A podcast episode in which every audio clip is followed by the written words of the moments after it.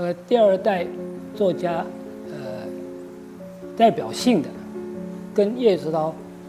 呃，关系最密切的有两个人，一个是郑清文，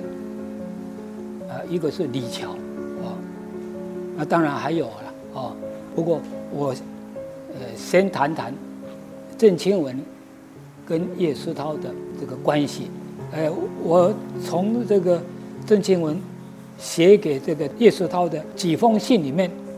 可以看出一些值得后人继续在研究的一些线索。那当然，信里面主要的都是谈这个台湾文艺啊，要怎么怎么编，因为钟兆正接了这个这个棒子，这个担子很重，呃，拉这个叶石涛来帮忙。可是叶石涛人又在高雄，在左营。那么就近方便的，就是找郑清文，找李乔，所以郑清文跟李乔就变成钟兆正编辑这个台湾文艺最大的一个这个助手。这个郑清文算是呃语言天才，他的话文非常好，所以呢，他可以透过这个话文，介绍一些西方新的东西。所以钟兆正也常常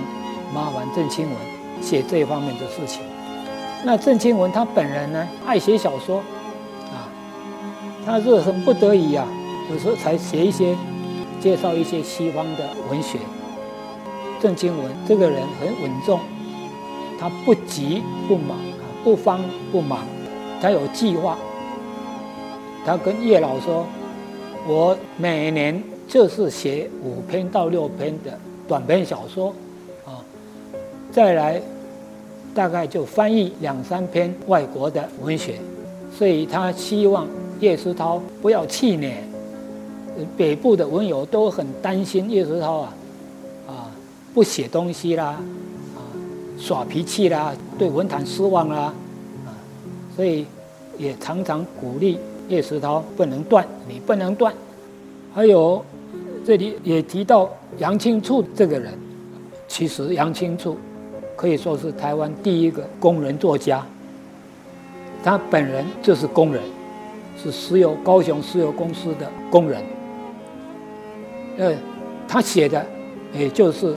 工人的世界，所以被称为台湾战后第一个工人文学的这个作家，就是杨清处。那杨清处他能够在文坛上这样啊出现，除了他自己的努力之外，他还要请教人家。那第一个可请教的，当然就是这个台湾第一把评论家叶石涛，所以他常常去找叶石涛请教问题。所以后来这个杨清处，他一连串写了很多小说。也在吴周流文学奖得奖，呃，得奖之后，呃，他的得奖作品呃好几篇，啊，在世男，啊，在世女，都是一些基层的工人的生活，每一篇都受到叶石涛的好评，啊，因而受到文坛的重视，